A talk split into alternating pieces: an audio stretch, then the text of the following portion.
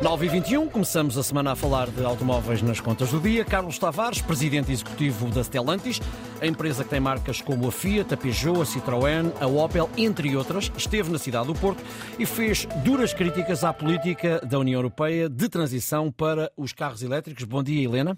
Olá, muito dia. bom dia, boa, boa semana, semana, Ricardo. Helena, uma pergunta simples: de que é que têm medo as marcas europeias de automóveis? Bom, uh, em duas expressões eu diria que têm medo dos carros chineses e, e têm medo da política, da política europeia em matéria de transição para as emissões zero. Uh, vamos começar pela China. A China uh, está a colocar na Europa carros elétricos que podem ser 30% mais baratos do que os europeus, ainda levando em conta o que disse Carlos Tavares no, no, no Porto.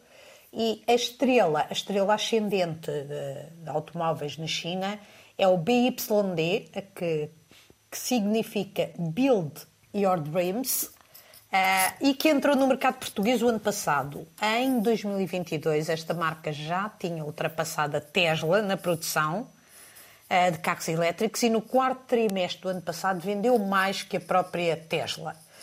O sucesso é relativamente simples de explicar. Os carros elétricos chineses são mais baratos eh, e logo mais acessíveis à, classe média europeia.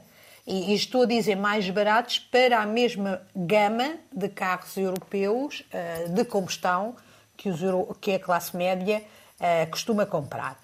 E têm qualidade. E isto é mesmo reconhecido até pelo próprio presidente da Stellantis podem vendê-los mais barato porque têm uh, custos que são 30% mais baixos. E Castro Tavares responsabiliza também a União Europeia uh, com a sua política de transição para emissões zero na mobilidade, na mobilidade automóvel, acusa a União Europeia de dogmatismo e demagogia, que considera, aliás, ser um dos dois principais problemas, os dois principais problemas do mundo ocidental hoje em dia, e dogmática e demagógica por causa da estratégia de caminho único que está a seguir para a transição para os carros elétricos, sem levar em consideração os custos que vão ter, não levando nomeadamente em conta que é preciso assegurar que essa mobilidade limpa é acessível à classe média e hoje não é. Como quando nós vamos ver eh, o preço dos carros elétricos, perdemos logo a vontade, não conseguimos comprá-los, não é? Anote-se que em 2035, de acordo com os planos da União Europeia, eh, já não será possível vender mais carros a combustão eh, na Europa. E com estes dois fatores, o que Castro Tavares eh, preconiza é um banho de sangue no setor. Com a chegada dos carros elétricos chineses, conseguem vender a preços mais baratos, vender esses automóveis ao preço dos carros a combustão, diz que eh, as marcas europeias só têm duas alternativas: ou vender os carros com prejuízo ou perder cota de mercado. O resultado final será sempre dificuldades nas empresas europeias, o que resultará em concentração das marcas com impactos sociais óbvios, Ricardo. Hum. Desemprego, com o encerramento das fábricas, porque nós já temos um problema que os carros elétricos precisam de menos mão de obra para serem produzidos.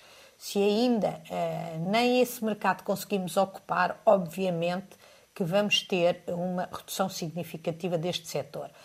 Bom, a história mostra-nos, Ricardo, que eh, isto em geral, ou pelo menos no passado, não foi assim tão dramático. Nos anos 80, não sei se te lembras, o drama eram os carros japoneses e da Coreia do Sul, mas especialmente os japoneses.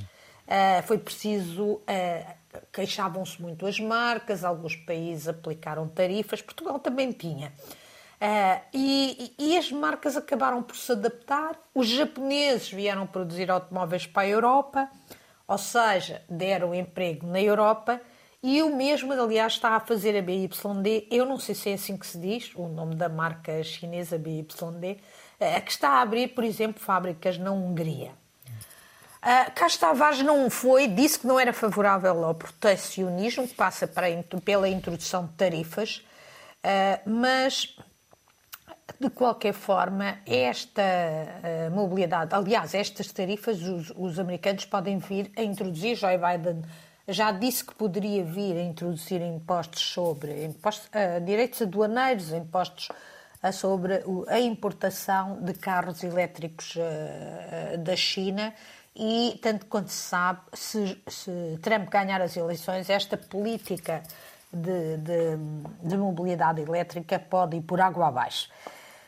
Mas, em suma, Ricardo, uhum. esta transição para a mobilidade limpa deve ser feita com muito cuidado, uh, garantindo que a classe média não fica sem poder de compra uh, de um carro, como teve até agora, se o quiser comprar, porque as novas gerações não têm tanto essa preocupação, uhum.